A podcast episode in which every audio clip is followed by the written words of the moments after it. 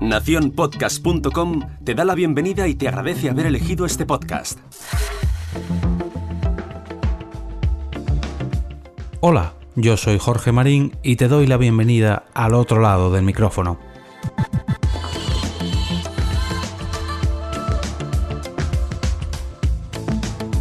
Hace unos cuantos capítulos, concretamente en el episodio número 51, os hablaba de lo que era un feed de cómo lo usaban los podcasts y un claro ejemplo que por cierto ha gustado mucho a la gente por los comentarios que me han llegado.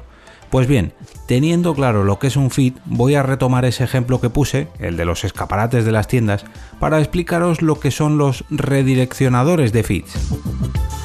Regresemos al ejemplo de ese capítulo número 51. Nuestro podcast es una tienda y nuestro feed es ese escaparate donde informamos de nuestras novedades para que todo el mundo sepa cuando sacamos algo nuevo a la venta. Vamos, de cuando publicamos un nuevo episodio en nuestro podcast.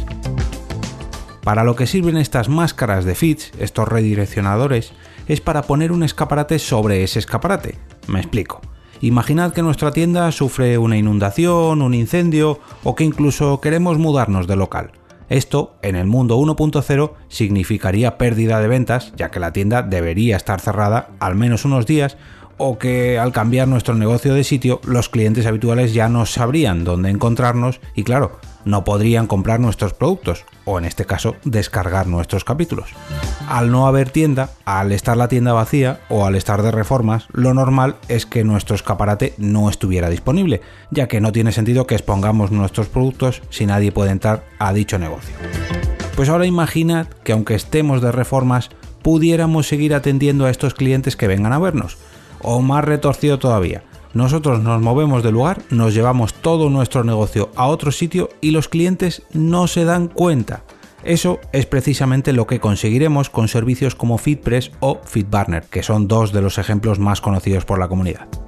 Si en el ejemplo de las tiendas los escaparates, vamos, los feeds, servían para mostrar nuestros capítulos a los proveedores de podcast, o sea, los productos a nuestros clientes de nuestra tienda, estos redireccionadores serían, por así decirlo, un escaparate 2.0.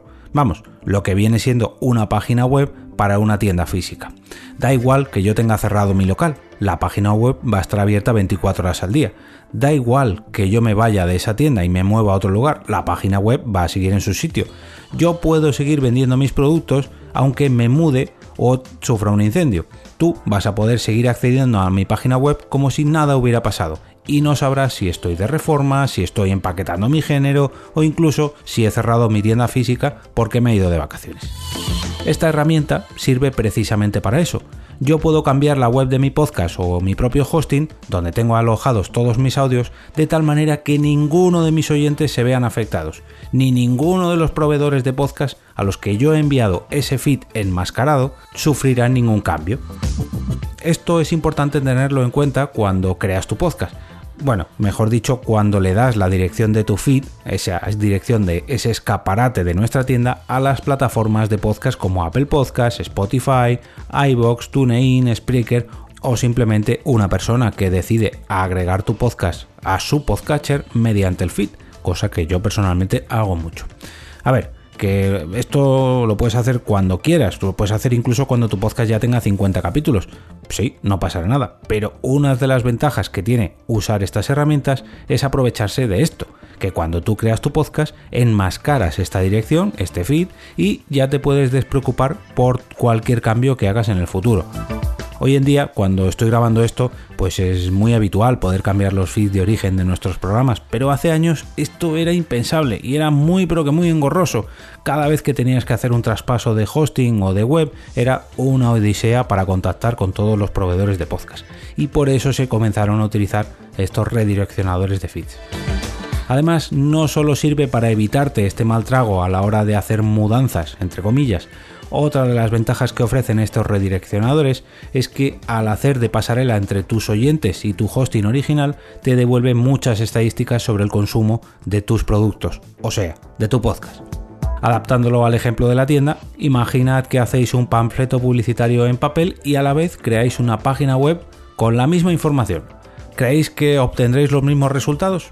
Hombre, eh, a ver, quizás en cuanto a ventas totales puede que sí, que vendáis lo mismo tanto por el papel como por el formato digital, pero gracias a esta página web sabréis dónde ha pulsado la gente, cómo se mueve cada usuario y sobre todo qué clientes llegan al producto final, aunque incluso no lo lleguen a comprar. Pero bueno, tendrás más estadísticas que poder analizar y mejorar tus ventas o tus descargas en este caso.